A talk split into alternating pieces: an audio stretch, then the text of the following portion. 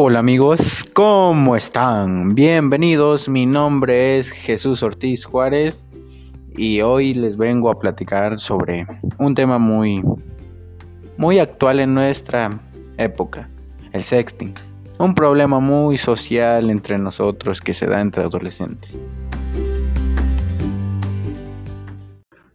Pero bueno, tenemos que empezar diciendo, ¿qué es el sexting? Bueno, el sexting se denomina como la actividad de enviar fotos, videos o mensajes de contenido sexual y erótico personal a través de dispositivos tecnológicos, ya sea utilizando aplicaciones de mensajería instantánea, redes sociales, correo electrónico u otra herramienta de comunicación. La palabra sexting es un acrónimo en inglés formado por sex, que significa sexo, y texting, escribir mensajes.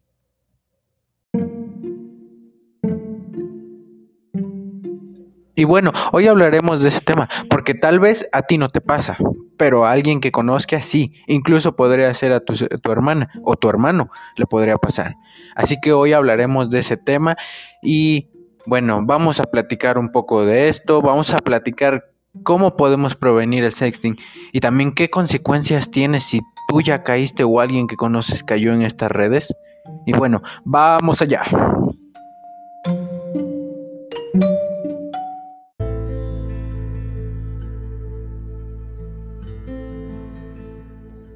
Bueno, una pregunta muy frecuente es ¿cómo podemos prevenir el sexting? Bueno, prevenir el sexting lo podemos prevenir con estas siguientes recomendaciones. Vamos allá.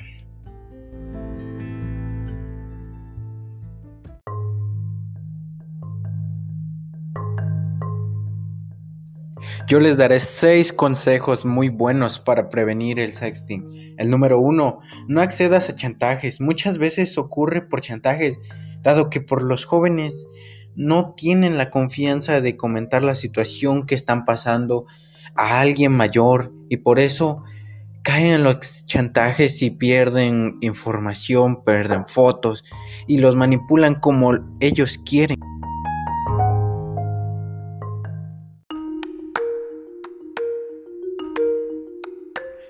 La número 2. Evita contactar con desconocidos. Una razón muy pero muy frecuente es desconocidos. ¿Por qué ocurre eso? Mm, porque los jóvenes necesitan, quieren y no pueden vivir sin likes o seguidores. Entonces hacen esto para tener más likes o más seguidores.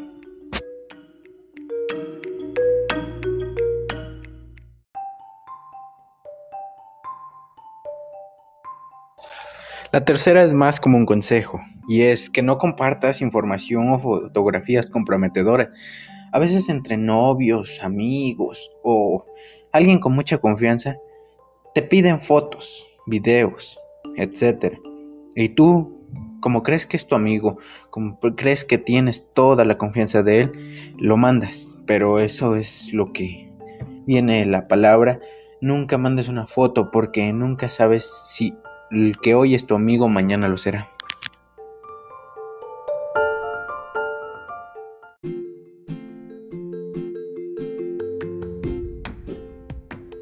Número 4. Si enviaste una imagen, no lo vuelvas a hacer.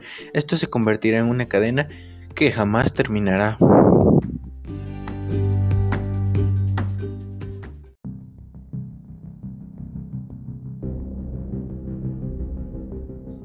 El quinto es un consejo y el cual es bloquea tus fotografías de las redes sociales.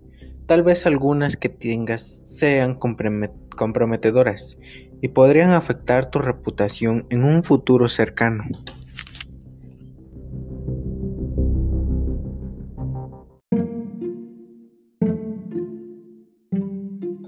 El último es que si conoces a alguien que envía o recibe cualquier material erótico, comunícale el peligro que tiene.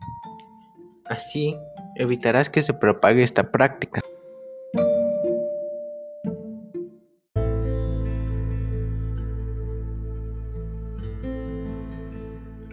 Bueno, ahora hablaremos un poco más sobre este problema social.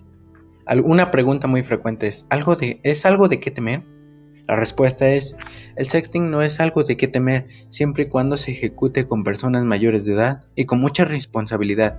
Sin embargo, el otro lado de la moneda es que el día a día de hoy este problema social se ha normalizado en adolescentes y esto es muy malo porque los adolescentes no tienen responsabilidad y difunden estas imágenes muy rápido.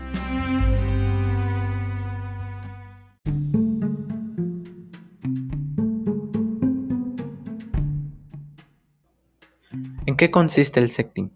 El sexting consiste en fotografiar o grabar un posado o una escena de carácter sexual, erótico o pornográfico, que posteriormente se envía a través de videollamada, WhatsApp, emails, etc.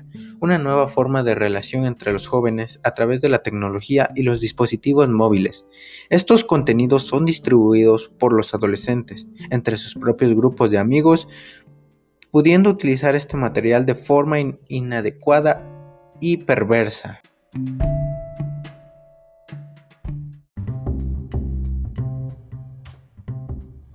Bueno, pues con esto le damos fin a este podcast y agradecemos de todo corazón nos hayan permitido un tiempo de sus valiosas vidas y esperando que cree, cree conciencia en las personas para que este problema social se disminuya poco a poco. Eh, y recuerda la frase, a quien le envías una foto hoy, tal vez mañana no sea tu amigo. Bueno, adiós, bye bye.